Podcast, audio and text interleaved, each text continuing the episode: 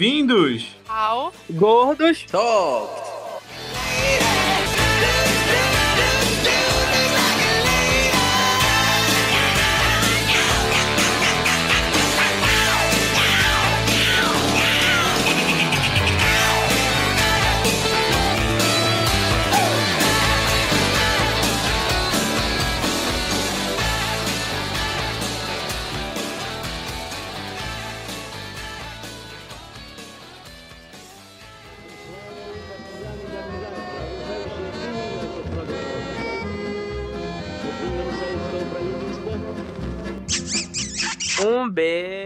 Audiência. É isso mesmo. Aqui é o camarada Kleber e apertando mãos com ambos os Ronalds, Reagan e McDonald. Olha aí. Aqui é Juliet e eu só tô aqui pra aprender. Estou aqui de mente aberta para, para o conhecimento novo. Eu já dei isso na escola, mas eu já me esqueci. E aqui é o Mate. E mais um programa que eu vou ter que falar tudo sozinho. E aí a gente convidou a Juliet, né, pra ser a leiga daqui, só pra mostrar pra ela que ela nunca vai ser parte do nosso grupo, porque ela não entende sobre política, né, Igor?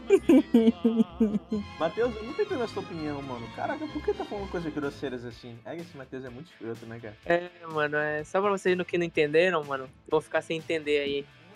Então, gente, vamos falar pro programa aqui. É... Pessoal, hoje a gente vai falar de um tema um pouco mais sério. O último programa foi sobre algo mais sério ainda, né? Que é BBB. Então, a gente vai dar um baixado um pouco no nível, assim, falar de algo um pouco mais casual. Que é Guerra Fria. A gente vai falar um pouco aqui sobre o geral da Guerra Fria. Não leve isso aqui como uma aula, porque nenhum de nós aqui é professor. A gente vai querer comentar um pouco sobre. Um pouquinho antes da Guerra Fria, né? Falar ali do final da Segunda Guerra. Vai falar da Guerra Fria em si e o final dela. E tentar comentar os pontos interessantes sobre esse conflito tão problemático e tenso que foi na história da humanidade.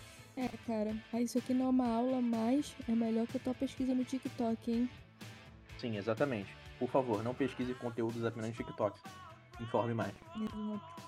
Então, a gente vai descobrir se realmente o que causou o fim da Guerra Fria foi o verão. Se essa é a primeira vez eu me deixe magnânimo no programa, não esqueça de seguir a gente no Spotify e ativar as notificações. E também segue a gente lá nas redes sociais se você ainda não segue. Ah, e aliás, mais um aviso, o nosso Apoia-se já tá no ar. Então, se você tem interesse em receber programas mais cedo, ou versões estendidas, ou até mesmo programas únicos pro pessoal do Apoia-se, tudo isso vai estar disponível lá. Agora, bora pro programa. Vamos lá, camaradas. And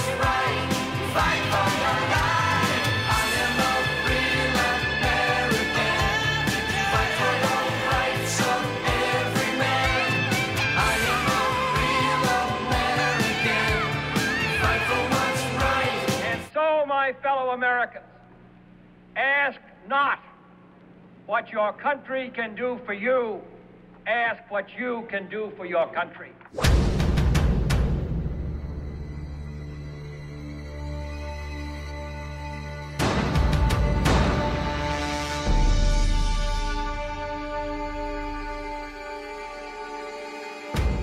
Pra gente falar de Guerra Fria, a gente tem que entender o que é a Guerra Fria e como começou ela. Então acho que essas duas coisas estão um pouco que unidas. Em primeiro lugar, o que é Guerra Fria? Falou que não é uma aula, mas é bom a gente pelo menos situar quem talvez ainda não tenha lido sobre isso ou leu há muito tempo e não se lembra. A Guerra Fria foi um conflito depois da Segunda Guerra Mundial. Foi um conflito de escala mundial em que ele tem esse nome porque ele não é a Terceira Guerra Mundial. E não chegou a ser um conflito realmente direto. Ele teve a mesma escala, vamos dizer assim, né? Foi um conflito mundial, só que não teve um combate diretamente entre as duas cabeças desse conflito. A Guerra Fria ela começa logo depois da Segunda Guerra Mundial. Então, pô, acabou ali a Segunda Guerra Mundial, né? As duas guerras, que era pra ser a Grande Guerra, a guerra pra acabar com todas as guerras. Só que logo em seguida os conflitos continuaram, porque a gente tá falando da humanidade. Ali em 45, quando a gente teve a queda da Alemanha nazista, com os Estados Unidos e a Rússia ainda juntos, pensa, acabou a guerra. A Europa tava na merda, né? Foi o palco dos conflitos, a Alemanha estava destruída, teve ali o assinado de diversos tratados e acordos para poder resolver as questões da guerra. O Japão tinha acabado de ser dizimado ali com a explosão de duas bombas nucleares, onde Hiroshima e Nagasaki foram reduzidos a poeira e devastação. Tu tinha um mundo completamente mudado. Estados Unidos demonstrou o seu poder bélico bombardeando o Japão. Todo mundo sabe disso. 6 e 9 de agosto de 1945. A. Rússia, ao ver essa demonstração de poder, ela começou a cagar um pouquinho. A gente está do lado dos Estados Unidos, mas é temporário. Os Estados Unidos é um país que tem uma ideologia completamente diferente da nossa. Se a gente entrar em guerra com eles, acabou pra gente. Olha o que eles podem fazer. Tanto que a segunda bomba, a de 9 de agosto, ela foi para demonstrar que a dia do dia 6 não foi por sorte. Era o poder dos Estados Unidos. Não foi um, uma explosão de sorte. A gente pode fazer isso se a gente quiser. Então a Rússia, ela começou uma corrida armamentista construção de bombas atômicas. E se não me engano, já em 49 ela já conseguiu construir as primeiras bombas atômicas do seu arsenal. Com isso, a gente tinha duas potências que tinham acesso a armas de destruição em massa. Não, mas é o seguinte, seja... esqueceu de avisar, falar uma parada bem importante. A União Soviética, ela só vai conseguir fazer a sua bomba em 49 porque pessoas que trabalharam no projeto Manhattan, se tu viu, por exemplo, o Oppenheimer, é uma parte bem mais romantizada do que aconteceu, mas de fato existiam pessoas que eram muito adeptas ao socialismo, ao comunismo no projeto Manhattan, tanto que até o Oppenheimer eles falam que ele era um pouco simpatizante, eles colocam o irmão dele lá como membro do partido também. E duas pessoas foram, inclusive, as últimas duas pessoas a serem condenadas à pena de morte nos Estados Unidos por traição. O casal, não é que eles foram contratados, mas eles foram, como é que eu recrutados pela União Soviética. E eles eram parte do projeto Manhattan. E eles vazaram os, o, o blueprint do, da bomba atômica para a União Soviética. E quando eles foram no julgamento deles, a desculpa que eles usaram é falando que nenhum, nem, não existe um país que deveria ter uma bomba nuclear. Todos os países deveriam ter bomba nuclear, assim seria mais justo. Ah, eu também é, acho. Na minha visão, acho que nenhum deveria ter, né, mas. E aí eles foram condenados à morte. Tem, tem que é. dar pra todo mundo, que aí a gente morre todo mundo junto e tá tudo bem. É. Inclusive, se não me falha a memória, o próprio Oppenheimer, ele foi tipo expulso da Casa Branca com acusações de ser um comunista. Sim, exato. A gente vai ver que logo após, eu não lembro se antes disso ou, logo, ou apenas logo após, houve muita ideologia do macartismo, que era essa caça aos comunistas nos Estados Unidos. Eles eram tipo, caçados, procurados, e qualquer tipo de ideologia que eles pudessem associada ao comunismo, ela era caçada e vista como uma ameaça ao bem-estar, né? Ao país, ao capitalismo, a tudo isso. Sim, sim. Com essa situação que o Mate muito bem ressaltou, eu tinha esquecido dessa parte, a Rússia ela chegou a ter a bomba atômica. Beleza. A guerra começou aí? Não. Isso deve imitar exatamente o começo da Guerra Fria, mas a Guerra Fria ela começou porque a gente tinha uma Europa devastada e Estados Unidos e Rússia, entre aspas, como os vencedores ali. Inclusive, um ponto bom a se ressaltar sobre isso é que, por exemplo, os Estados Unidos ele vai e solta as duas bombas, o Little Boy e o Fat Man, no Japão, mas eles não ficam parados falando assim, ganhamos. Eles não têm o conhecimento que a Rússia já tem um blueprint está começando a produzir sua própria bomba, mas eles continuam aprimorando as suas bombas, fazendo bombas maiores com potências maiores, tanto que a primeira bomba Sim. de hidrogênio, acho que ela fica pronta nos anos de 1949, 1948, que foi antes da, da Rússia, ela não é que ela confirma, mas ele tem os, os dados de que a Rússia, a União Soviética, ela conseguiu produzir uma bomba nuclear.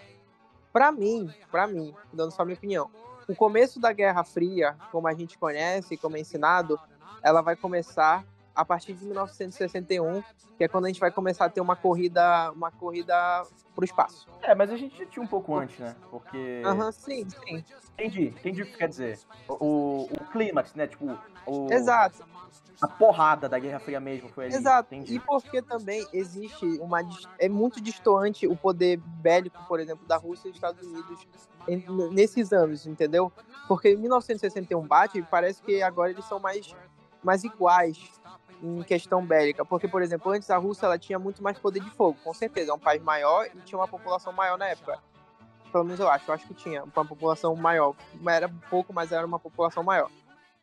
Então eles tinham mais tanques, eles tinham mais pessoas, eles tinham mais armas, eles tinham um poder assim de terreno muito maior. Mas os Estados Unidos ele era muito mais avançado em questão tecnológica. Por exemplo, o exército da Rússia durante a Segunda Guerra, ainda já nos anos 40, eles ainda usavam armas de 1920, armas que facilmente elas travavam e a pessoa tinha ficava assim um, um tipo de meio de se defender, sabe? E os Estados Unidos uhum. não em 1940 eles desenvolviam armas só para aquela guerra. E depois aquelas armas daquela guerra eram usadas por um tempo, mas ficava obsoleta porque eles desenvolviam outras armas. Então esse conflito, ele começa a prolongar com o redor dos anos. Mas que conflito é esse? Apesar da gente ter ressaltado o poder bélico e militar, a Guerra Fria não foi um conflito físico, não foi um conflito militar, não foi um conflito bélico. A uhum. Guerra Fria foi um conflito de ideais. Sim. Foi um conflito de ideologias. Como assim? Então por que, que importava para a Rússia ter uma bomba atômica ou não? Simples. Ameaçar. Exato.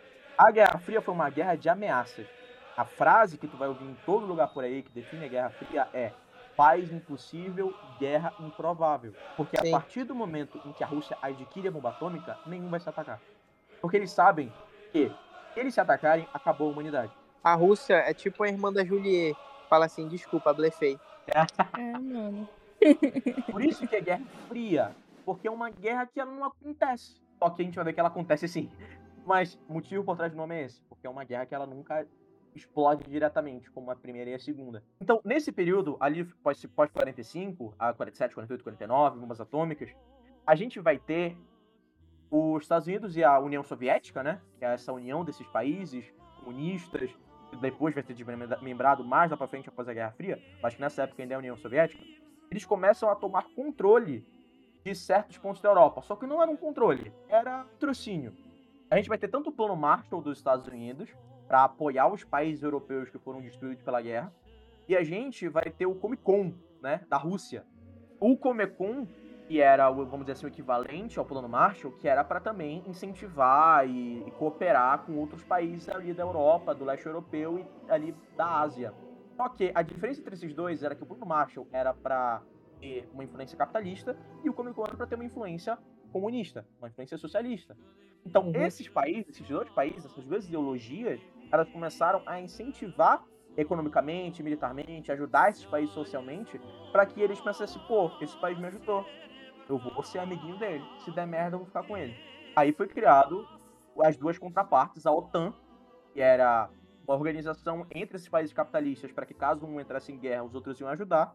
E a gente teve na Rússia o Acordo de Varsóvia, que era a mesma coisa, só que para os países comunistas. A partir do momento que um país ele é envolvido em uma guerra, as outras contrapartes da mesma ideologia também vão se envolver nessa guerra. Eu acho que é válido ressaltar só um pontinho aqui, é que, por exemplo, o plano Marshall e o, o que o Igor ressaltou e o Comintern, eles são, em, na teoria, parecidos, eles são de fato. A diferença, eu, pelo menos eu acho que em grande parte é, por exemplo, os Estados Unidos exerceu grande influência no oeste europeu, com certeza, isso aí é inegável tinham bases militares infinitas na Alemanha, na Dinamarca, na Noruega, em um monte de países, na França, na Itália. A, a diferença, basicamente, é porque o, o, dinheiro que a Rússia mandava para o pessoal no, no, seu espectro de influência era mais um, um dinheiro para eles construírem coisas no próprio país que iam beneficiar o governo central que ficava na Rússia. Sim, sim. E, por exemplo, onde o pessoal da OTAN eles concordaram em entrar, porque ah, os Estados Unidos exercia influência neles, exercia, isso é bem verdade. Mas o pessoal do Pacto de Varsóvia, eles não tinham opção, eles eram obrigados. Claro que os Estados Unidos não fez por bondade, né, óbvio. Não, Mas óbvio que não. A, a maneira que foi, foi, tipo, muito mais dos Estados Unidos, assim, meio tipo, pô, eu tô te ajudando, hein? Pra tu me ajudar e tal. Ele foi meio que indo no papo, apesar de que os Estados Unidos sempre plantou muito sua, sua hegemonia sobre os países. É, só que na situação da União Soviética foi um pouco mais forçado, foi um pouco mais, vamos dizer assim, estrito, né, rígido. Tanto exato. que se a gente pegasse a união desse país era cortina de ferro. É, exato. E é engraçado que durante esse plano dos Estados Unidos, só comentando pra, tipo, eu vou esquecer disso, além dos países europeus que eles ajudaram, eles também ajudaram o Japão. Eles mandaram uhum. dinheiro pro Japão, apesar do Japão ser na Ásia. Por quê? Primeiro, tava tendo a Revolução Chinesa. Tava, é, tava tendo diversos avanços sociais e políticos na China. E os Estados Unidos estavam morrendo de medo de a China, que agora está virando comunista, meio que passar essa ideologia para o Japão, que é perto. Eles não podiam perder esse possível aliado. Então, mesmo após eles explodirem duas cidades japonesas com bombas atômicas, eles tentaram ser amiguinhos do Japão. É realmente engraçado isso. O cara bombardeou o Japão e depois chegou lá com um bolo. E aí, gente, bora ser amigo. É, mano. Depois Stronghold, Stronghold na cara. Mas, assim, eu ia, eu ia acabar pulando uma parte agora, mas é bom que tu ressaltou esse ponto, porque a gente entra no primeiro conflito, entre aspas, que ele, as pessoas, eles se enfrentaram diretamente, que foi a Guerra da Coreia, né? Sim, sim. Ali em 50 até 53. É, 49, 50 até 53, tá? Que é, pô, pra quem não sabe, hoje em dia a gente é, é bem fácil saber que existem duas Coreias, a Coreia do Sul e a Coreia do Norte. Mas antes, antes de ser Coreia, era, a Coreia era parte da China, mas sempre foi um território unificado, onde as pessoas ali Sim. falavam uma mesma língua, tinham uma cultura bem similar. A Coreia era parte do Império da China, Império Qin, até mais ou menos 1870, onde a Coreia vai virar um país, inclusive com o nome de Império da Coreia, algo que deixou o Japão extremamente não feliz, porque eles queriam ser o único império na Ásia, tanto que a partir, acho que foi em 1896, foi quando o Japão ele convidou a Coreia a ser uma colônia deles. do caralho. Convidou, né? Exato. Assim, acho que não precisa explicar que o Japão, durante os anos 30 e os anos 40, até quando eles tomarem do bomba na cabeça, ele foi um país extremamente imperialista na Ásia. E é do imperialismo do Japão que nasce o problema da Guerra da Coreia. Porque existe uma região na, na China que tem o nome de Manchúria, ou Manchu. Qualquer dos nomes funciona. Essa região é a região que faz fronteira com a Coreia, com o território da Coreia. A Coreia unificada, tanto do sul quanto do norte, tá? O Japão simplesmente entrou nesse território e falou assim: esse território agora é meu. E a China, como ela estava no meio de uma guerra civil entre várias facções, inclusive a, a parte dos comunistas também eram parte, mas eles eram um grupo bem bem pequeno, a China não pôde fazer nada. E o Japão fez essa, essa colônia de Manchúria uma colônia deles, inclusive colocando o antigo imperador Qin no poder. Mas depois do final, a guerra vai prosseguindo, e aí existe a eventual invasão de algumas partes já no, no, no, território principal da Ásia pela União Soviética. E aí, no final da guerra, a União Soviética pega esse território da Manchúria, que antes era parte da, do Japão, colônia do Japão, e dá para um grupo de pessoas que vão apoiar eles. Então ele dá para um grupo de comunistas chineses, que eram liderados aí pelo Mao Zedong, né? Clássico, clássico. Grande líder. Não é brincadeira. Os comunistas chineses, antes desse ato, eles não tinham quase nenhum território, tanto que teve vários momentos que eles quase foram exterminados 100%. Eles se retraíam para montanhas que eram muito difíceis de, de chegar, e é por isso que eles sobreviveram. Eles controlavam um território muito pequeno e depois eles controlavam um território muito gigantesco. E com a ajuda da União Soviética, eles, eles conseguiram se organizar nesse território da Manchúria. E eventualmente eles vão acabando empurrando os nacionalistas chineses lá, comandados pelo grande general Chiang Kai-shek, que depois da guerra, quando ele perde tudo, ele, ele foge para Taiwan e forma Taiwan, e até hoje está aí. Tanto que a bandeira de Taiwan é a bandeira nacionalista chinesa. Até hoje. Os comunistas, eventualmente, eles tomam a, a maioria da China inteira. E vendo que ainda existia um território do Japão que ainda não tinha sido dividido, em vez de dividir como foi a Manchúria, que foi inteiramente dada para a União Soviética, eles dividem 50 a 50. 50% da Coreia fica com os Estados Unidos e 50% fica com a União Soviética. Tanto que, só para colocar um, um, ponto interessante, a União Soviética tinha a possibilidade de invadir o norte, da, norte do Japão pelo mar. Só que os Estados Unidos negou esse tipo de ajuda porque eles tinham medo de dividir o Japão e o Japão virar um país dividido. Por isso que eles nunca aceitaram nisso da divisão da, da Coreia, tá? o norte que estava com a União Soviética, né, os comunistas, e o sul que estava com os capitalistas, ela teve essa porrada gigantesca, um conflito entre o norte que queria invadir o sul. Aí os Estados Unidos mandou ajuda para o sul, o norte teve ajuda dos comunistas.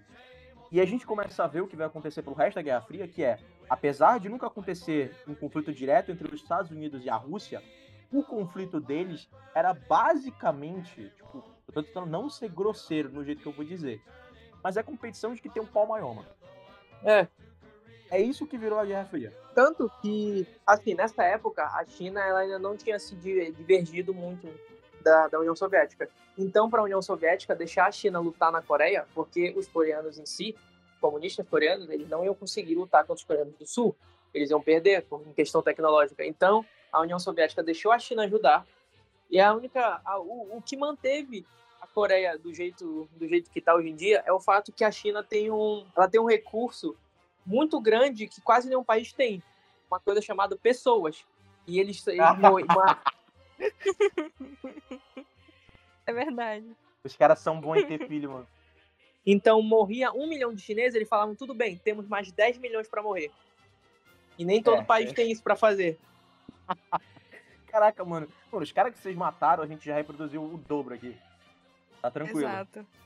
Inclusive, isso problema. da Guerra da Coreia, vocês sabiam que o Clint Eastwood quase foi pra Guerra da Coreia? Caraca, Sabe? não, não sabia não. Ele sabia quase foi pra Guerra da Coreia e ele não foi porque alguns dias antes, pouquíssimos dias antes, eu acho que menos de uma semana antes, não lembro com certeza, ele teve uma queda de avião. Ele Caraca. tava num avião, o avião dele caiu, ele mais um outro cara nadaram por quilômetros no meio do escuro, cheio de tubarão, até uma, uma ilha. Não lembro se é, eu não lembro onde, onde era, sinceramente não lembro. Mas eles nadaram no meio do escuro, no meio de tubarão. Pô, tipo, o cara que contou a história contou em milhas, né? Duas milhas até uma, uma ilha próxima. E ele só foi ter conseguido contar pra mãe dele que ele, tava, que ele tava vivo, que ela achava que ele tinha morrido, tipo, 10 dias depois. Caralho. Então, por ele ter sido dado como possivelmente morto, ele não foi mandado pra Coreia. Só por isso. Caraca, que sorte. Só por isso. e, Senão e, ele mano, teria sido mandado pra lá. Isso é tudo esse cara, pelo amor de Deus. É, ele sobreviveu a um acidente de avião e ainda não foi mandado pra guerra, né? Então... Aí... Ah, mano, só lucro. Aí a gente vai ver a China mandando a sua quantidade inacreditável de pessoas para uma guerra que era quase perdida se eles não tivessem quantidade tão gigantesca de pessoas, de novo, porque em questão tecnológica, só para vocês, isso aqui não é brincadeira, tá? É, Existem dados que comprovam isso, que a China tinha mais pessoas do que eles tinham armas. Por exemplo, dois soldados, três soldados tinham que dividir o mesmo rifle. Porque eles não tinham armas. E eles, tipo assim, eles usam esse tipo de analogia, mas é verdade. O exército comunista chinês era literalmente agricultores e padeiros. Eles não tinham treinamento militar. Eles eram literalmente pessoas que compraram a ideologia e deram suas vidas por algo que eles acreditavam. Ah, essa paixão, né? Essa paixão é, exato. pelo país, etc. E você que tá ouvindo isso não é bonito, tá? Isso aí é uma merda, tá bom? É, a gente já viu gente comentando que eu lembro que a gente fez um corte falando sobre como o soldado que tá ali não quer estar tá ali. E as pessoas falaram que isso era, que isso era uma, algo infantil, algo do tipo. Mano, infantil é. não é você dizer que pessoas não querem estar na guerra. Infantil é você querer lutar pelo nome do seu país e sacrificar. Exato. Isso é infantil. Você defender essa... o seu país é bonito, é legal. Você defender o seu país é legal. Mas você se jogar de cabeça em uma guerra que não é sua para defender o seu país de uma maneira extremamente estúpida e em uma guerra que tá sendo pelo ego dos líderes desses países, cara, isso é infantil, mano. É verdade. E o bagulho, tipo assim, existem, obviamente existem exceções, mas assim, a maioria das guerras é simplesmente por ego. Porque a Sim. pessoa quer mais e mais. E é isso. Inclusive, eu, eu nesse corte eu falei que haviam exceções, a Julia acabou deixou bem claro. A mais óbvia delas é a Segunda Guerra Mundial. É. A mais óbvia. Só que eu achei que eu não precisava citar ela. Porque eu achei que era óbvio. Aparentemente as pessoas precisam que você desenhe pra ela. Não é porque as pessoas não sabem interpretar. Elas não Sim. entenderam o que é exceção, talvez. Só pra mencionar algo que eu acho válido de mencionar, depois da gente falar que não é algo bonito que essas pessoas fizeram. Essas mesmas pessoas vão lá dividir seus rifles, dar suas vidas num país que não é nem o deles, para lutar por uma ideologia que vai divergir da dele gigantescamente depois de, um, depois de poucos anos. Eles vão fazer isso e a China faz algo. Eu não vou falar a China, o país em si. O Mao Zedong, o líder supremo da China, o líder supremo do Partido Comunista Chinês, decide fazer algo que vai custar a vida de com certeza várias pessoas que lutaram nessa guerra, que vendo a situação, vendo que a China precisa se modernizar, ele compra quantidades inacreditáveis de arma, tanques e tecnologia da Rússia para poder modernizar a China.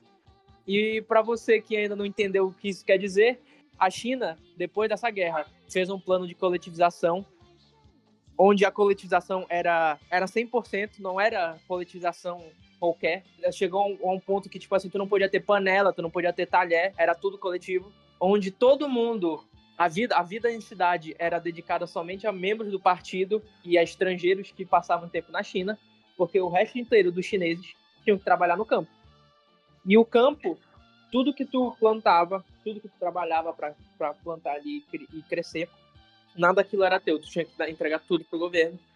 E o governo chinês pegou toda essa comida e vendeu para outros países para poder pagar a dívida gigantesca deles com a União Soviética em, se eu não me engano, sete anos, oito anos. É um pouco tempo para a quantidade que eles deviam, mas isso ao custo de 60 milhões de vidas que morreram de fome porque eles não, eles não entregavam comida para eles.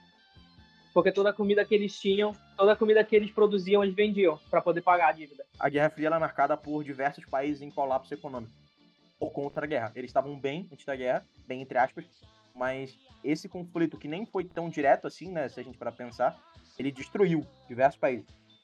Exato. E reforçando, gente, a gente tá falando que é, entre aspas, burro, mas a gente, tipo assim, pô, todas as pessoas que lutaram na guerra, as pessoas merecem respeito, tá bom? Sim, com certeza. Exceto exceções, né, gente? Nazistas, por exemplo. Óbvio, a gente não precisa ressaltar isso, mas a gente viu que as pessoas precisam que você resuma para elas o óbvio. Só que as pessoas que lutaram pelo que elas acreditavam, elas merecem todo o respeito e merecem, pô, muitas delas são heróis. É óbvio. Sim. O que a gente quer dizer, reforçando, é que em uma guerra nunca vai ter um vencedor de verdade. É, Porque essa pessoa que tava ali lutando, pô, cara, ela tava lutando pelo país dela, mas na maioria das vezes ela não tava. Ela tava lutando por um outro país, ela tava lutando por uma ideologia que nem vai ser realmente o que ela achou que era, porque essas ideologias nunca são. Eu acho que o capitalismo e o comunismo realmente, na prática, foram o que as pessoas achavam que eles seriam. O cara que ali se, na guerra, o chinês que tava lutando na guerra da Coreia em nome do, do comunismo, ele achava que o comunismo ia ser completamente diferente do que foi. Assim como o, o, americano que na guerra da Coreia, que na guerra do Vietnã, anos depois, em qualquer outro conflito que estava lutando pelo capitalismo, acho que ele, ele queria realmente ali, que ele achava que o, que o que ele presenciou realmente era o que ele achava que era, para ele voltar pro país dele e ser tratado que nem um merda, era esse o capitalismo que ele achava que seria? Não. Absolutamente não. E a gente só tá querendo reforçar que é o seguinte, cara, guerras nunca são como elas deveriam ser. Porque se elas fossem, elas não iam acontecer. Exato. Aí acontece a Guerra da Coreia, né? Como todo mundo sabe.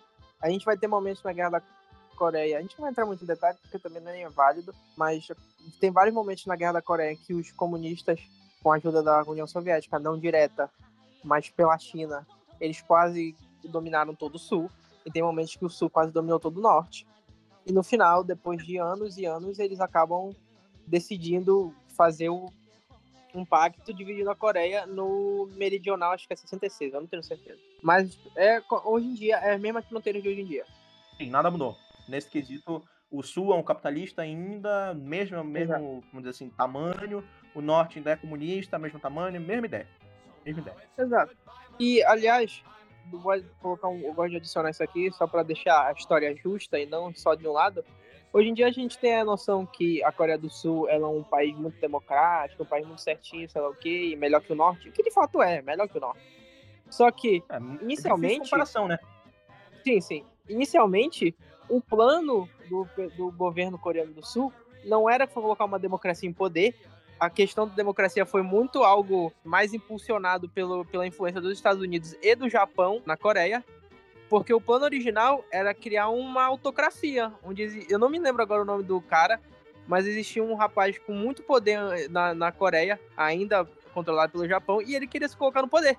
Quem não quer, né? É claro, né? Sempre tem um. Tanto que, pô, e não é brincadeira, acho que nos primeiros anos na Coreia do Sul como país, ele foi o líder até os anos 70, até os anos de 1970, se não me engano. Ele foi um líder autocrata. Não existia eleição, ele era o líder e acabou. Sempre tem um alecrim dourado, né? É, sempre tem um que se acha, né? O príncipe. Mas também quem não quer, né? A quantidade é, de gente que, é, que é corrompida por, por, sim, por 50 reais, imagina é, comandar uma nossa feira. tá ligado? Mano, não existe orientação sexual frente a 20 reais. Não existe. É verdade, cara. O outro cara que eu tinha mencionado, o líder dos nacionalistas chineses, o Chiang Kai-shek, ele queria na China estabelecer uma democracia com bases europeias e modelo americano na, no papel. Só que quando ele perde para os comunistas chineses, por falhas dele mesmo, como general, tá bom? Não foi porque os comunistas chineses eram soldados inacreditáveis e estrategistas geniais, não. É por culpa dele. Ele foi um general péssimo e um estrategista pior ainda.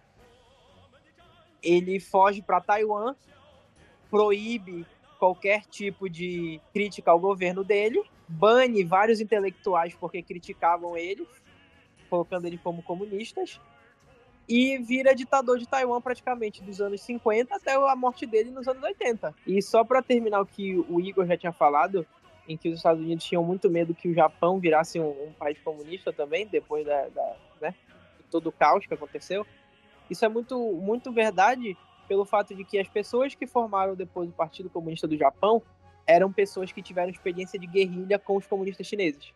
E posteriormente, nos anos 60, nos anos 70, várias dessas pessoas, quando a China começou a ser um país, entre aspas, é, em crescimento, elas fogem do Japão e vão para a China. E vários desses comunistas japoneses são venerados na China hoje em dia. Mano, os Estados Unidos conseguiu fazer um país que era extremamente violento e monstruoso passar o resto do século desenhando anime, tá ligado? Caraca, Mas... mano.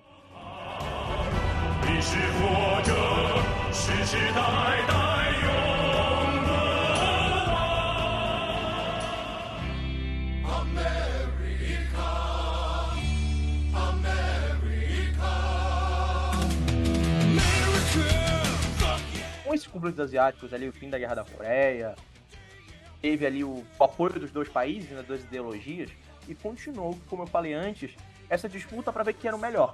Então, um fazia uma coisa, o outro fazia outra. O outro fazia uma coisa, o outro tentava fazer melhor. Aí a gente teve, junto com a, a, criação de diversos projetos sociais, diversos projetos econômicos, essas influências, botando seus pontos de influência por todo mundo. A própria Berlim ela, ela teve pontos de influência de diversos países. Um lado era influenciada pela uma, uma, região da cidade, era influenciada pela União Soviética, outra pela França, outra pela Inglaterra, outra pelos Estados Unidos. Então Berlim ela ficou toda dividida. Em resumo, ela ficou dividida entre influência comunista e influência capitalista. A gente vai ter também a formação de duas siglas muito famosas e muito importantes para essa época, que é a CIA e a KGB. As duas elas, elas eram organizações responsáveis tanto pela espionagem quanto inteligência. Verificar se haviam espiões da ideologia rival, verificar como é que estava a situação do, do, da organização inimiga, os conflitos, as potenciais ameaças. E foi durante essa investigação, ali em 62, que rolou os 13 dias que abalaram o mundo. A crise dos mísseis de Cuba. Exato. Basicamente, nessa questão da corrida armamentista, desse medo, né, que a Guerra Fria, ela é muito girada em cima do medo e do, tipo assim, pô, ele vai puxar o gatilho ou não vai. Em que os Estados Unidos descobriu silos de mísseis nucleares em Cuba, apontados para os Estados Unidos. Cara, o período desses 13 dias, desde que eles encontraram e ficaram em negociações, foi o período mais tenso da Guerra Fria inteira. E foi quando o mundo inteiro tava pensando assim, tá, será que eu vou acordar amanhã e vou ter notícia de que eu vou morrer? E só para também dar um, um, pouco de backstory, né, o porquê disso aconteceu, é assim, acho que a maioria das pessoas deve saber, mas é sempre bom reforçar.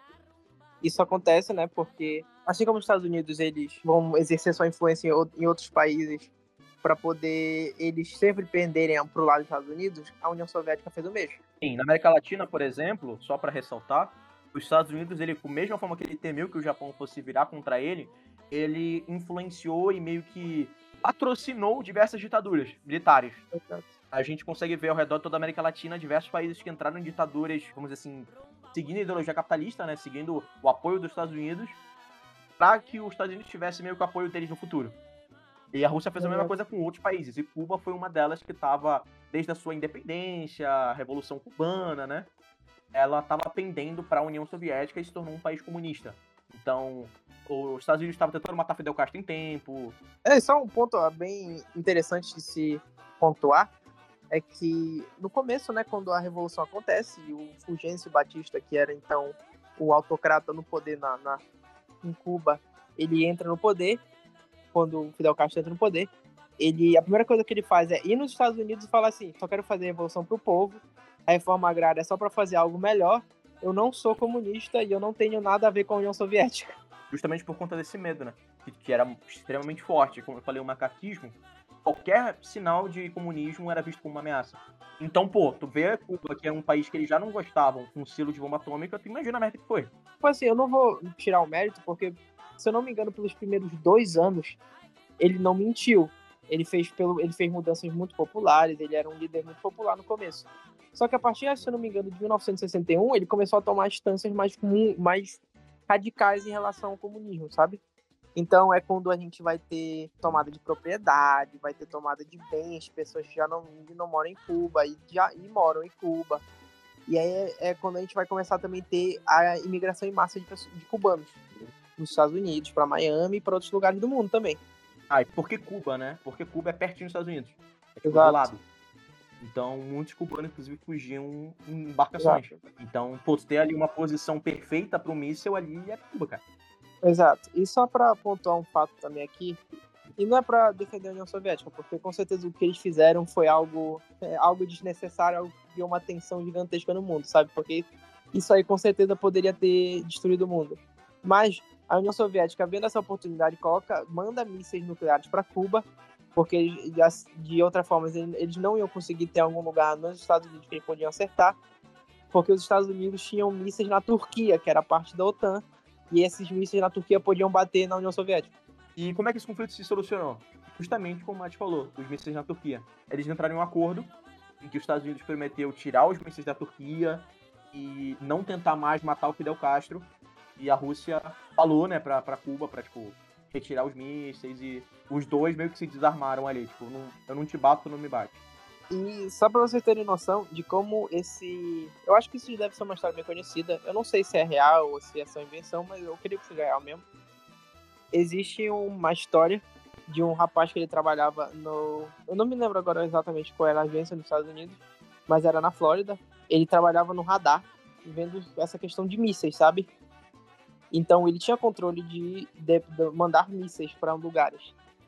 E no radar dele mostrava que tinha alguma coisa, um míssil, estava chegando na direção dos Estados Unidos. Só que poderia ser um erro no radar, porque de vez em quando radares mostram coisas que não existem. Aí poderia ser qualquer coisa, poderia ser um avião, poderia ser qualquer coisa.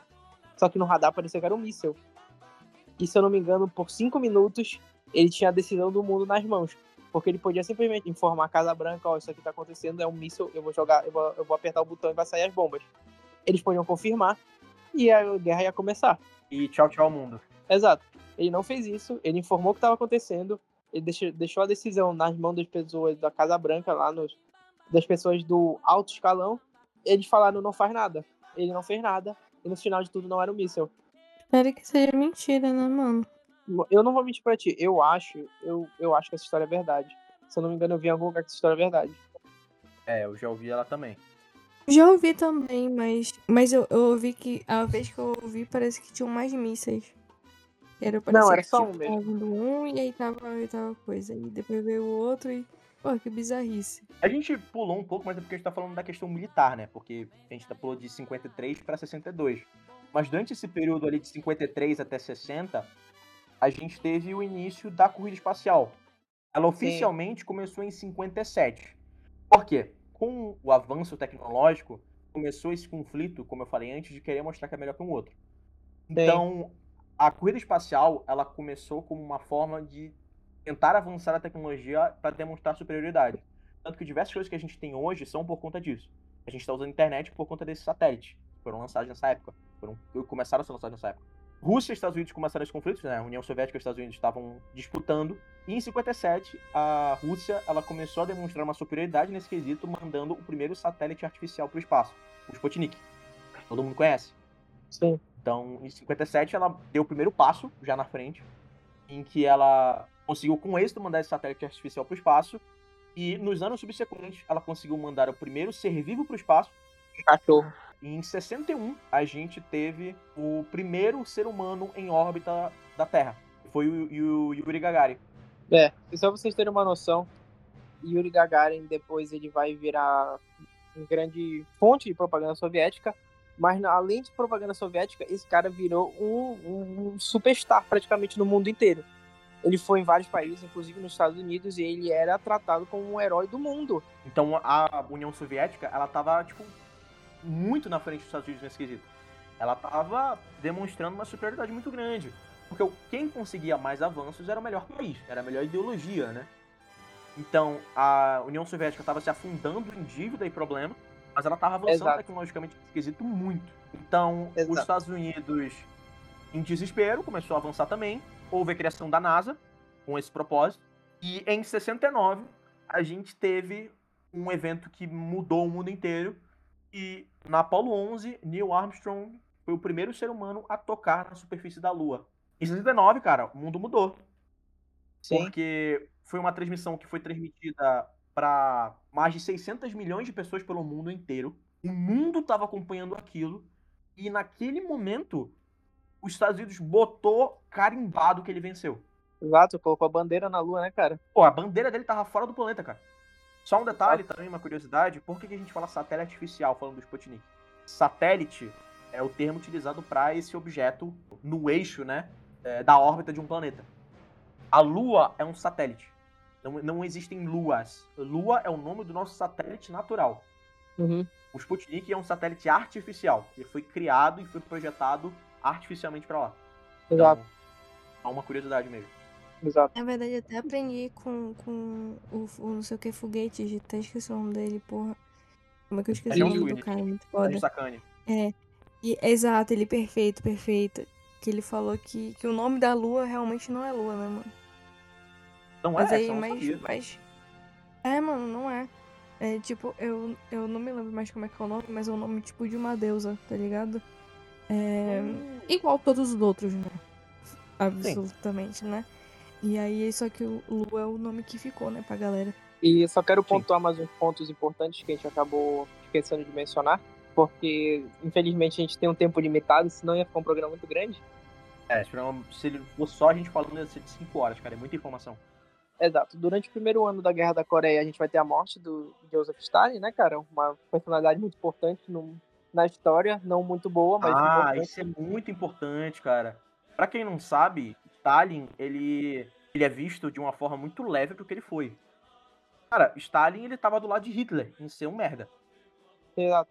Ele foi um ditador maluco, tinha campo de concentração, era um genocida insano, cara.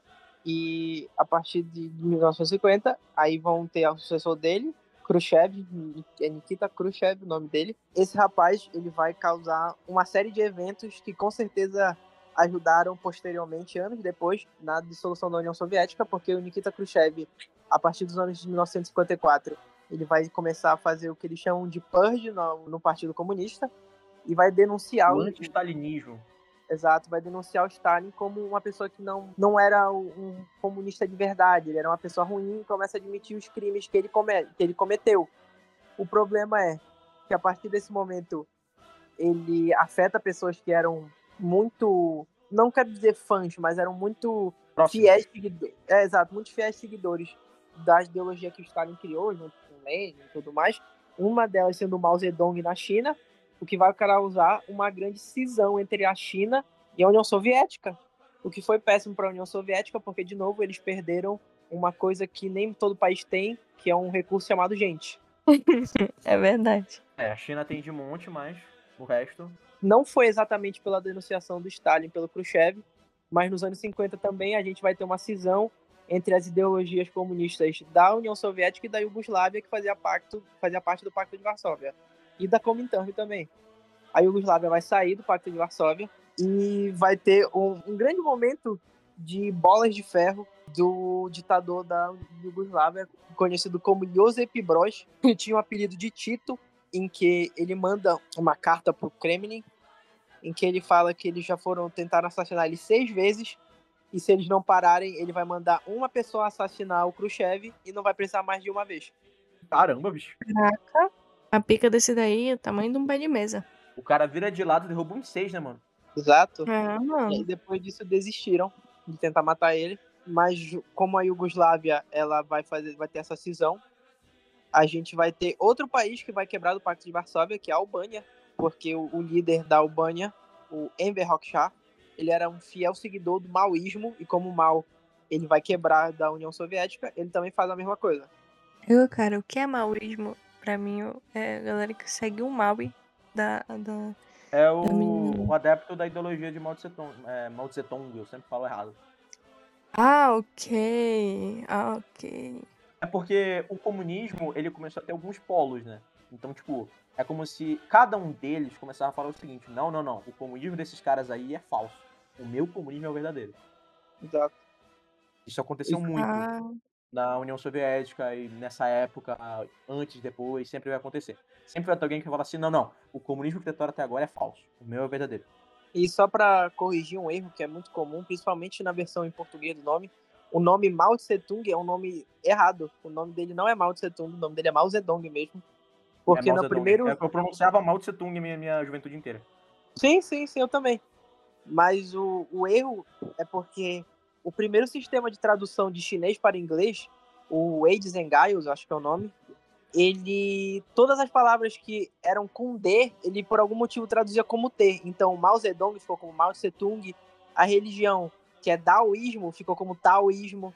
Tanto que antigamente, em todas as línguas, o comum era falar o nome dele como Mao Tse Tung, mas o certo mesmo é Mao Zedong. Égua, me tapearam então. Aí, após isso, a gente vai ter a intensificação dos conflitos, né? A gente está alternando entre os militares, os sociais e os econômicos, eh, tecnológicos. Mas voltando também para um é no cerne de tudo isso, a gente vai ter um problema muito grande em Berlim, que foi o, o centro de tudo, né? Lembra que eu falei que ela estava com diversos centros de influência por to toda a cidade? Ela estava basicamente dividida entre capitalismo e comunismo. Em 61, a gente vai ter a construção do maior símbolo da Guerra Fria, que é o Muro de Berlim.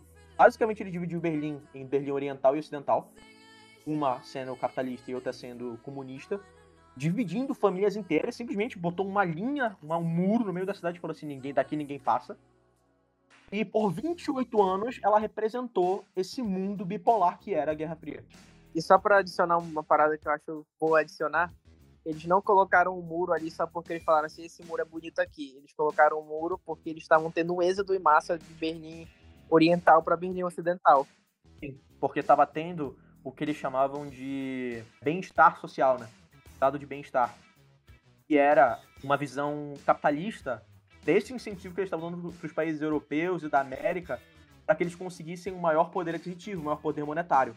Então, esse lado capitalista, ele estava tendo um maior êxito, ele estava tendo um maior, melhor estilo de vida, enquanto o lado oriental, ele estava passando por esses diversos crises econômicas que a gente está vendo na União Soviética. Aí estava tendo esse êxito, esse êxito gigantesco, como a gente comentou, então eles botaram esse mundo no meio assim para parar essa merda.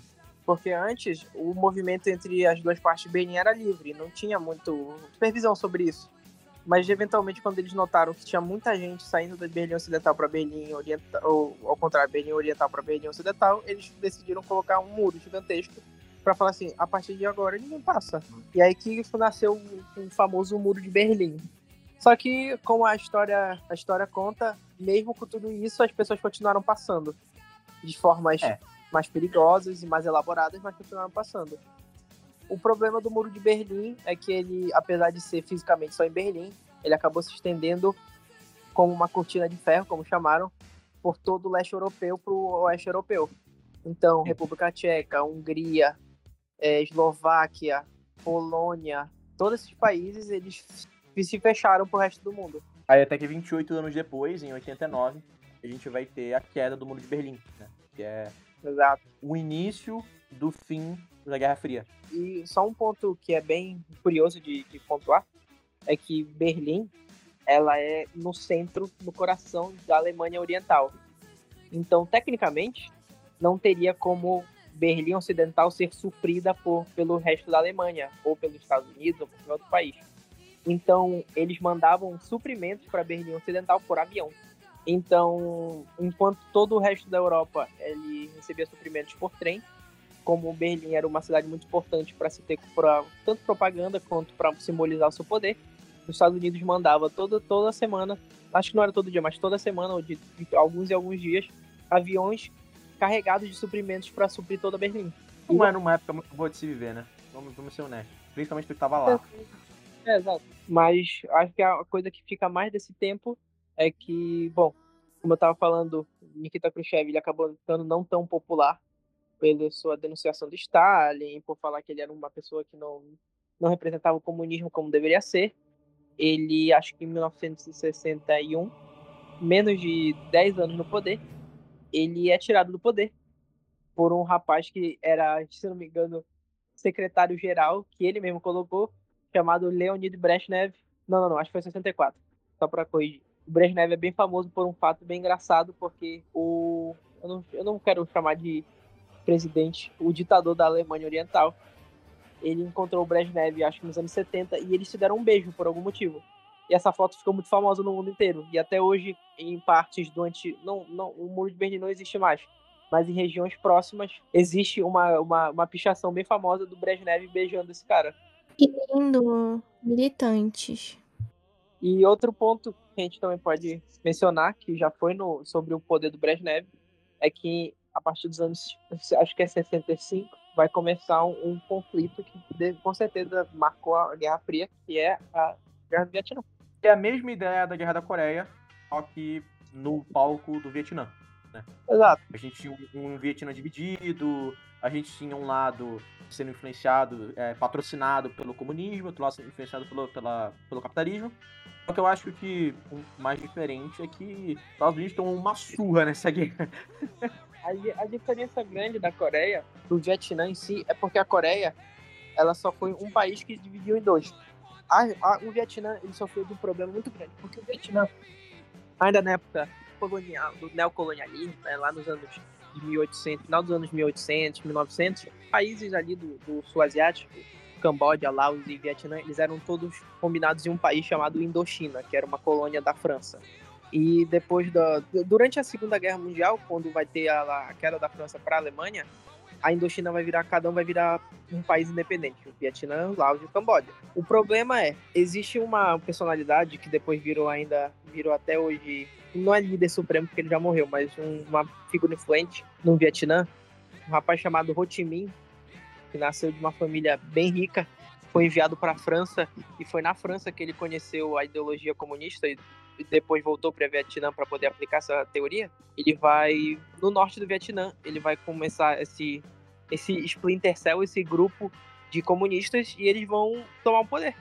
E como aconteceu na Coreia, o Sul não aceitou isso e o Sul foi ajudado pelos Estados Unidos pelo, e alguns outros países para poder se manterem como uma nação independente. E por alguns anos, se tu for olhar o, o globo terrestre, existe dois países, Vietnã do Sul e Vietnã do Norte. Até acho que em 1970, que é quando a guerra ela é, ela é de, perdida de vez e o Vietnã do Norte e do Sul deixa de existir, tomando vez só para o Vietnã comunista, com o Ho Chi Minh na, como líder supremo.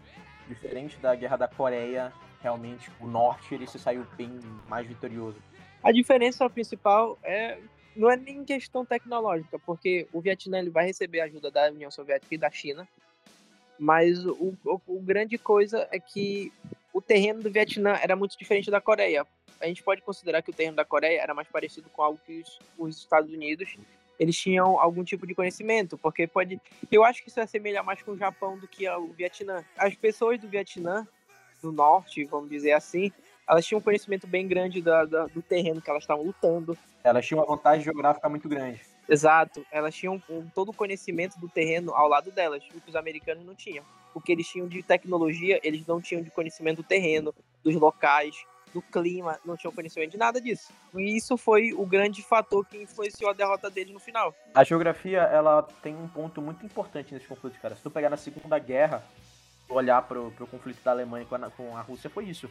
Sim, sim, com certeza. O plano imbecil do Hitler de querer invadir a Rússia no meio do inverno russo, sem contar com a geografia e os planos do Estado de destruir tudo pela frente. Então. Não, mano, o negócio não é nem. É, é tu saber um pouquinho de história, tu tá ligado que isso não vai dar certo. É, Napoleão fez a mesma merda. Exatamente. Aí a gente vai ter a unificação do Vietnã, que até hoje continua com a mesma forma de governo, que é governado inteiramente pelo Partido Comunista do Vietnã. E a grande diferença é que os outros países, como eu mencionei já, Laos e Camboja, eles também viram ditaduras comunistas, assim como o Vietnã. Eu acho que a grande diferença talvez fique nos líderes em si, porque o Minh, assim, eu não vou mentir para vocês, eu não vou com a cara do Minh, assim como eu não vou na cara de qualquer ditador. Eu acho que é o mínimo, gente, mas tudo bem. Sim, sim. Mas ele era um líder mais moderado, digamos assim, que o, o, os outros dois principalmente Camboja. Camboja, para vocês que não, não, não sabem, Camboja ele é governado, foi governado por um ditador chamado Pol Pot, que era um rapaz que tinha algumas teorias muito estranhas. Só para mencionar algumas, ele a primeira coisa que ele fez quando ele foi virou ditador foi abolir as cidades, para ele cidades não representavam o espírito do Camboja. Então as pessoas foram obrigadas a se mudarem para o campo ele declarou que qualquer jornalista era inimigo do Estado. E até esse ponto tu consegue entender, apesar de ser algo grotesco, tu consegue entender o porquê. Porque as pessoas, os jornalistas podiam criticar ele. Só que ele também considerou que pessoas que tinham óculos eram inimigas do Estado, pessoas que falavam francês eram inimigas do Estado, pessoas que eram do Vietnã viraram inimigos do Estado porque eles eram espiões. E entrou nessa paranoia que qualquer pessoa era inimigo do Estado e virou algo bizarro em que só virou um, um, genocídio sem, sem nenhum tipo de. Não, não quero falar que algum genocídio ele tem uma explicação lógica, mas sem nenhum tipo de base, sabe? Ele não, ele não tinha assim. Ah, tem uma desculpa. Ela... Exato. Tinha uma essa... desculpa. Exato. Era só qualquer coisa que ele achava que podia ameaçar ele ou que ele não gostava. E no final, ele também fez uma decisão bem questionável onde ele aboliu o dinheiro. Ele simplesmente fechou todos os bancos e falou que dinheiro não era mais necessário no Camboja. Pode crer, deve ter dado muito certo. No final, as pessoas fizeram uma revolução, o Camboja deixou de ser um país comunista e ele foi morto. Só pra ter noção do que aconteceu. O Camboja é um país muito pequeno. O Camboja, se eu não me engano, na época dele, tinha 6, 5 milhões de habitantes ele matou 2 milhões. Então fica aí o, o, o, grau de coisa que ele fez. O cara matou um terço do país, cara.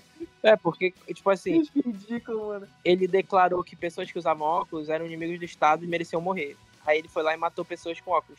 Só que ele não mata só a pessoa, a pessoa com óculos, ele mata toda a família da pessoa, porque ele não quer, não quer criar inimigos. Então, por exemplo, tinha uma pessoa com óculos aqui, mas essa pessoa com óculos tinha dois, três filhos. Ele ia lá e matava os três filhos, que é pra eles não crescerem e quererem vingança contra ele.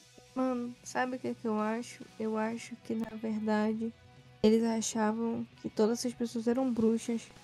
É, tá errado? É, mano, acho que não tá, não. E é, é aquele negócio, né? Vamos testar pra ver se é uma bruxa? Taca fogo, se não queimar, é bruxa. Taca fogo, queimou, é uma pena. Pelo menos não é bruxa. tá certo. Pelo menos vai pro céu. Mas é que nem no Monty Python, é. pesa em relação a um fato. Uma leve é. é uma bruxa.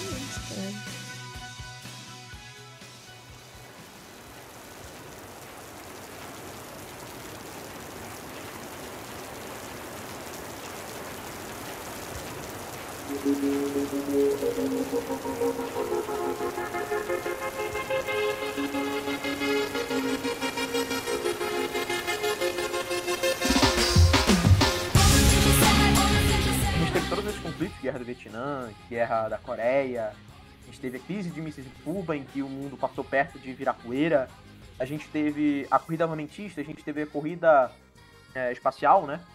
Em que todos esses conflitos e esses avanços, essas corridas, elas mudaram completamente o contexto do mundo. A gente, sem sacanagem, a gente deve ter avançado em 40 anos, uns 200 anos.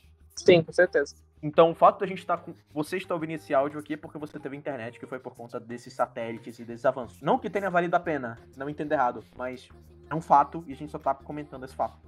Exato. Após a, a, essa troca de liderança da Rússia, a gente teve também um novo líder russo. E entre eles foi o mais, entre aspas, pacífico, né? Foi o Gorbachev. O Gorbachev, eu acho que eu tô pronunciando certo, eu sempre erro o nome russo. Ele é uma pessoa bem, vamos dizer assim, caricata, né? Ele tem aquela famosa marca de nascença no, no topo da cabeça dele, que parece uma queimadura. E ele foi um líder mais pacífico no estilo de que ele seguiu aquela questão de tipo assim, pô, as merdas do passado são merdas do passado, a gente não concorda, a gente tá mudando. Essa que a gente falou do anti-stalinismo, né? Desse purge, como o Mate falou, ele foi bom e foi ruim. Ele foi bom porque ele deu uma aproximada da Rússia com os Estados Unidos por um pequeno período de tempo. Basicamente, a Rússia meio que, tipo assim, na visão dos Estados Unidos estava menos pior. E por conta disso, eles começaram essa aproximação, só que essa denúncia dos crimes de Stalin manchou a visão do comunismo. Então, aproximou e empurrou de volta. O Gorbachev, ele teve o principal marca do governo dele, eu diria, que foram aquelas duas, aquelas duas reformas, mas tu lembra da União Soviética? O, Pere, o Perestroika e o Glasnost. Uhum. O Glasnost, Glasnost, Glasnost, já vi muita gente pronunciando de forma diferente, eu vou pronunciar Glasnost. Ele foi uma reforma de transparência, em que era um incentivo à expressão cultural, expressão de liberdade, foi um incentivo às pessoas poderem falar o que elas queriam. Uma sociedade ali que isso era meio que proibido, né? E o Perestroika, ele foi uma um plano econômico para tentar recuperar a União Soviética, para tentar reformar a economia da União Soviética. Estava completamente destruída, né? Porém, a gente teve dois problemas com isso. O Perestroika não deu muito certo. A União Soviética estava em uma crise absurda. E o, o Glasnost, Glasnost, até agora não sei como pronunciar, a gente me desculpa. Ele causou um segundo problema, que foi o seguinte: se as pessoas tinham liberdade para falar, elas tinham liberdade para reclamar. Sim. Então elas começaram a denunciar a União Soviética e reclamar dela. E começou a ter uns países que começaram a ter uma independência da União Soviética e sair dessa furada eles começaram a demonstrar o descontentamento dele. E com isso, isso foi culminando. A gente teve ali em 89 a queda do Muro de Berlim, como eu citei antes. E, e gente, os cidadãos, eles literalmente pegavam marretas e derrubavam o muro. Tipo, as pessoas iam lá e derrubavam com a mão mesmo. E tão ruim que estava a situação. E oficialmente, em 91, em frente a todos esses conflitos e problemas e situações, a União Soviética foi dissolvida e a Guerra Fria foi oficialmente declarada encerrada. E, pô, só para apontar alguns detalhes aí, que o Igor ele acabou falando uma versão muito mais resumida. É, no caso, problema. eu dei um resumo e a gente vai tentar destrinchar algumas coisas. Exato. Vai, vai ter toda a parte da, da corrida espacial, como a gente já mencionou. O problema é que a, ele, a gente mencionou que a, a, União Soviética, ela realmente ela fez avanços mais rápido, mas os avanços que a União Soviética fez veio a um custo, que é foi o completo desmantelamento da economia soviética, ao ponto que eles dedicavam quase 100% da produção deles para aquilo, o que os Estados Unidos não podia fazer, porque eles tinham outros pontos, tinham que dedicar dinheiro para questão sociais, para questão da, da própria infraestrutura do país, para outras coisas. Eles não podiam fazer isso. Mas a União Soviética se dava esse luxo porque eles não tinham que fazer algum tipo de explicação pro seu povo, sabe? Eles podiam fazer o que eles queriam e foda-se. Só que esse custo depois voltou nos anos 70, onde a gente vai ter um, uma completa desmantelação da economia soviética, principalmente ainda pela, pelas ajudas em guerras que eles ainda tiveram. E vão ser anos muito difíceis para a União Soviética, em questão tipo de além de visão, porque o Brezhnev, como eu já mencionei, ele não era um líder muito bom, um líder que fazia as coisas com uma imagem muito positiva. Então, ele vai morrer mais ou menos nos anos de 1981. Nos anos 70 para a União Soviética, eu posso estar completamente errado. Mas, pelo que eu me lembro do que eu já estudei, eles não, não tem algo muito válido de se mencionar por agora. A partir de 1981 entra o sucessor do Brezhnev, se eu não me engano, o nome dele é Yuri Andripov. E durante o, o, o mandato aí, vamos dizer assim, do Yuri Andripov é quando vai acontecer o o meltdown dos reatores de Chernobyl, que vai ser todo aquele acidente gigantesco que mudou a Terra, querendo ou não. Esse meltdown, ele só contribuiu para imagem negativa que o povo já tinha do governo. Porque não, não se engane, não é que a insatisfação ela começou a partir daí, não. A insatisfação contra o governo soviético já existia há muito tempo, principalmente nos países do leste europeu, que foram praticamente colonizados, fizeram de colônia esses países pela União Soviética. Tanto que em 1955 a gente vai ter uma revolução na Hungria, que é contra o governo soviético e a União Soviética, que por alguns dias a Hungria foi um país que foi libertado dessas amarras soviéticas. O problema é que, de novo, eram pessoas normais que tinham rifles que por algum motivo conseguiram serem mais organizados do que um governo. E acabaram derrubando esse governo por alguns dias até os soviéticos mandarem tanques. Depois eles reinstituíram. É, é, mano, um fazendeiro com fuzil ele é bom o suficiente até ele ver um tanque, né? Então, tipo. Exato. Tinha um limite do que eles podiam fazer. Exato. Aí depois eles reinstituem o governo comunista na Hungria, com muito mais mão de ferro agora. Então não teve muito mais o que fazer. Mas a gente vai ter uma insatisfação geral nesses países, em todo o leste europeu, na Polônia a gente vai ter isso, no, na, na, Alemanha Oriental a gente vai ter isso, na União Soviética, na, na Tchecoslováquia a gente vai ter isso. Mas se eu não me engano, o, os primeiros países que vão, essa insatisfação vai ficar maior é na Romênia, porque o, o líder comunista da Romênia, ele era alguém extremamente corrupto, o que todos os outros eram, só que ele era muito evidente a corrupção dele, tanto que a Romênia, ela tem um, ela tem um, acho que é um prédio do governo que ele construiu durante o governo dele, só vocês terem noção, esse prédio, se eu não me engano, ele tem. Ele é de tamanho de um palácio com 196 quartos e não funciona nada lá. Ele não tem proposta. Nenhum, nenhum, nada do governo opera lá. Mas ele construiu aquilo. Pra vocês terem uma noção do estado que estava a União Soviética nessa época, tem uma piada na série de Chernobyl em que ela é muito boa. O que, que é algo que polui a atmosfera, polui os rios, destrói a terra, solta fumaça, queima madeira destrói a natureza e corta uma maçã em três pedaços. O quê? Uma máquina russa de cortar uma maçã em quatro pedaços. Então, além de, de ter um efeito colateral gigantesco, ainda não consegue fazer o propósito. Era pra cortar a maçã em quatro ah, boa, pedaços boa, e mesmo boa. assim ela corta a maçã em três. Pode crer, pode crer. A Rússia, ela era especialista em fazer algo bruto, sem, sem ligar para as consequências e sem realmente atingir o objetivo. Mas ela ia. É. Não? Ela ia de cabeça a gente vai ter, nos anos 70, na verdade, e nos anos 80, a gente vai ter muitas demonstrações e protestos contra os governos comunistas e soviéticos nos países do leste europeu. Na, na Rússia a gente não vai ter tanto, pelo menos que eu tenha conhecimento, não vai ter nenhum. É, Principal... Morrer, né? Exato. A gente vai ter, por exemplo, na Tchecoslováquia, era muito começou a ter uma não, não quero falar epidemia, mas teve vários casos de pessoas que fizeram, pode chamar de Matias Bordidico, mas eu não sei essa palavra em português mesmo, que é self-immolation, uma pessoa que se queima em forma de protesto. Eu acho que é justamente isso que tu falaste. Em português mesmo. Ah, é? É, eu acho que é Auto-imolação. ah, é? Obrigado, Igor. E esse tipo de coisa vai causar muito uma imagem muito negativa do governo, onde a gente vai ter pessoas pô, se matando em forma de protesto porque o governo não vai dar nenhum tipo de, de resposta, sabe? Então elas fazem isso para ganhar esse tipo de atenção, apesar de ser algo muito extremo. Vai começar a ter esse tipo de demonstração. E os primeiros países, por incrível que pareça, a saírem do bloco soviético são países que foram anexados pela União Soviética, que foram três, foi a Estônia, a Látvia e a Lituânia, e onde eles fazem um protesto completamente pacífico para sair da União Soviética. Se eu não me engano, eles tiveram uma data lá onde as pessoas se deram as mãos em uma linha reta muito grande da, da Estônia até a Lituânia, e depois desse, desse dia, a União Soviética garantiu a independência desses países e simplesmente deixaram de fazer parte da União Soviética, viraram seus países independentes de novo.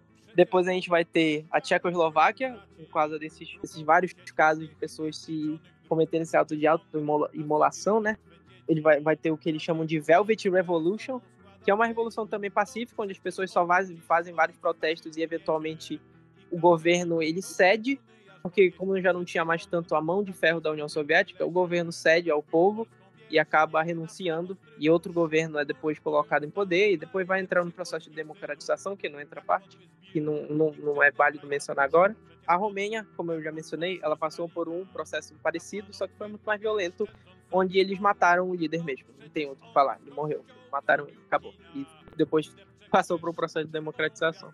A Polônia vai sofrer um processo parecido, com revoluções pacíficas, é, até o governo ceder, e talvez o país que foi mais dificultoso disso acontecer foi a Alemanha Oriental, onde o líder da Alemanha Oriental ele não queria ceder por nada e ele só foi ceder quando o povo começou a, a depor ele. Foi quando ele tentou asilo na Rússia, se não me engano.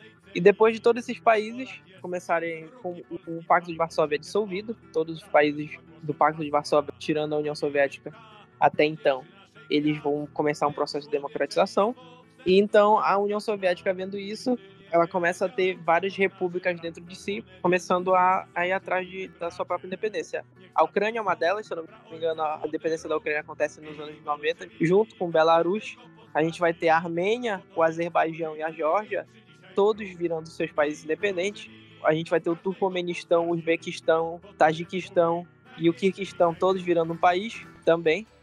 Por último, a gente vai ter um evento que é muito reconhecível hoje em dia, que foi a primeira eleição na União Soviética, que nessa hora, nesses tempos, eram simplesmente Rússia e Cazaquistão. Primeira eleição democrática, primeira eleição aberta, onde o Partido Comunista perdeu. E apesar de pessoas no Partido Comunista tentando tomar o poder à força para continuar o modelo socialista que eles ali estavam, eu não me lembro agora o dia, mas acho que foi no final do ano de 1991, se não me engano, foi no dia 25, no dia do Natal, é oficialmente declarado que a Rússia não faz mais parte da União Soviética. E tem aquela clássica cena da pessoa no Kremlin descendo a bandeira da União Soviética e subindo a bandeira da Rússia. E só um fato que eu acho bem engraçado: por quatro dias, a União Soviética era só o território do Cazaquistão, que foi o último país a sair da União Soviética. Na moral? Essa eu não sabia. É. Por quantos dias? Quatro? Quatro, é. Aí realmente uma surpresa. Quatro dias complicados para quem tava nesse. Existem mapas da União Soviética, ela é só território do Cazaquistão, que foi feito entre esses quatro dias. Peraí, não, não. Mas tu consegue imaginar, cara, ele tá fazendo o trabalho dele, aí, tipo, a cada dia ele tem que mudar o mapa, porque é. tá diminuindo, tá ligado? Aí chega nesse período e fala assim, ah, mano, tá aqui, Cazaquistão, beleza. Aí ele vai dormir e ele acorda e ele vai ter que mudar de novo. É, bicho. Ele vai ter que fazer um mapa inteiro de novo. Realmente a vida desse aí não tá fácil. A gente consegue tirar de tudo isso. A Guerra Fria, ela foi um conflito que, apesar de não ser direto, houve muitas guerras diretas, né? Apenas Sim. não diretamente entre os Estados Unidos e a Rússia, entre os Estados Unidos e a União Soviética. As duas ideologias, elas seguiam o mesmo modelo, se a gente analisar assim, né? Achamos que isso daqui é o legal, então a sua tem que morrer, a sua ideologia tem que morrer. Vamos começar a botar nossa influência em diversos países para seguir a nossa ideologia, para caso tu tente atacar a minha, eu tenha a disposição para atacar a tua primeiro. É, e os países que não concordarem, eu vou tentar estipular lá uma ditadura, patrocinar uma ditadura, para que futuramente eles possam me agradecer. E como a gente vai se bater? Já que a gente não pode tacar míssil um no outro, é aquela parada assim, teu amigo, mano, quem chegar no poste primeiro ganha. É isso. É, mano. Pô, guerra na Coreia, vamos lá, vamos lá, vamos ver quem ganha. Guerra do Vietnã, vamos ver quem ganha. Pô, primeiro a chegar na Lua vence. E foi seguindo, sabe? Cada um tentando demonstrar a superioridade perante o outro. Até que Exato. no fim, os Estados Unidos meio que venceu, né? Tipo, é porque ele venceu pela queda da União Soviética, mas não acho que haja vencedores realmente nessa guerra. Não, com certeza não existe, né, cara? No final, é um, um capítulo muito longo da história, pelo menos recente, em que existem muitos detalhes. Só que muito importante, né? Sim, com certeza. Diversas coisas que a gente tem como normal hoje em dia são desde essa época. Então, a Sim, Coreia do Norte Sul, a tecnologia, a questão da disposição das guerras, conflitos que viraram ícone na cultura pop, né? A Guerra Exato. da Coreia e Guerra do Vietnã, elas são muito exploradas no conhecimento comum das pessoas. Rambo, Call of Duty, Watchmen. Diversos filmes dos anos 80 e 90, cara, são baseados na Guerra Fria. Ela mudou o mundo tal qual as guerras mundiais anteriores. Exato. A gente só queria ter essa conversa para poder tanto entender a motivação, como a gente já falou, é um conflito teológico, comentar o que aconteceu no meio que é muita coisa. A gente, cara, a gente não citou acho que um décimo do que aconteceu. Sim, com certeza. Porque se a gente fosse mencionar tudo o que acontece, a gente teria que fazer um programa específico para cada parte. Sim, a gente teria que fazer um programa só para a Guerra da Coreia, só um para a Guerra do Vietnã, só para os países do leste europeu. Para corrida nuclear, para corrida espacial, existem muitas coisas que a gente pode falar sobre. Só para Chernobyl. Não teria como a gente falar sobre tudo. Se fazer um programa de pelo menos, sei lá, 10 horas. A gente é. só mencionou algo, alguns detalhes e alguns fatos mais amplos para a gente conseguir ver esse evento gigantesco com vários detalhes, como se fosse uma timeline mais perceptível, assim, para qualquer um, sabe? É, cara, me lembrando que a gente é ser humano, né? A gente não é máquina. Inclusive, eu só gostaria de explicar a minha fala do começo. Essa fala é uma tradução de uma letra de uma música de Epic Battles of History. São diversos líderes russos lutando em uma batalha de rap. E essa fala foi do, do Gorbachev, em que ele comenta em que vocês otários fizeram merda e a guerra ficou fria. Apertando mãos com ambos os Ronald, Reagan e McDonald. Comenta essa visão dele de ser mais próximo dos Estados Unidos. De é, ser anti-stalinista, tipo assim, mais próxima do capitalismo. Uhum foi essa mudança que culminou ali no fim da União Soviética, etc. Então, inclusive esse vídeo, cara, ele é muito divertido para quem gosta de história. Eu e o Mate, eu, inclusive foi esse vídeo eu apresentei pro Mate para ele gostar de ver a primeira sobre History. Lá tem o Stalin falando pro Rasputin que ele vai matar todo mundo que ele conhece, a mãe, a esposa, o filho dele, o cara que me deu o pastel para ele, todo mundo. Isso, inclusive, a gente consegue ver aí nesses conflitos em que o pessoal pegava, matava alguém e não matava só o cara. A família dele, qualquer um que tá ligado a ele, qualquer tipo de conexão, o cara era morto por segurança, entre aspas. Justíssimo. tá ligado? Se a gente pensar que isso tem o quê? 30 anos? Por aí? Fim da Guerra Fria, né? Nossos pais pegaram a Guerra Fria. Só que a gente no Brasil não teve tanto nessa. Teve, de um certo modo, porque, pô, se acontecesse no mundo, acontecia com a gente. Mas eu não lembro é. do Brasil ter uma influência tão direta assim da Guerra Fria. A não ser se a gente contar a ditadura militar, né? Tem uma certa ligação ali com os Estados Unidos na época, mas enfim. A gente acaba sempre ficando meio longe, né? É, porque em outras guerras a gente, a gente atirou em andorinhas, né? É. Achando que, era, que eram, um eram submarinos nucleares. Então... Ainda bem, né, mano? Porque se tiver uma guerra aqui na Europa, eu fui pro Brasil. Tem lá a, a cobra fumando e tal, pô, a cobra fumar, beleza. É, mas ele não é assim, tão né? ruim assim. É Porque, mano, na moral, mano, mas é não é quero lutar pelo país de ninguém, não, mano. Exato, melhor é. que a gente não se meta mesmo nisso. Não quero lutar pelo meu país, vou lutar pelo país de ninguém.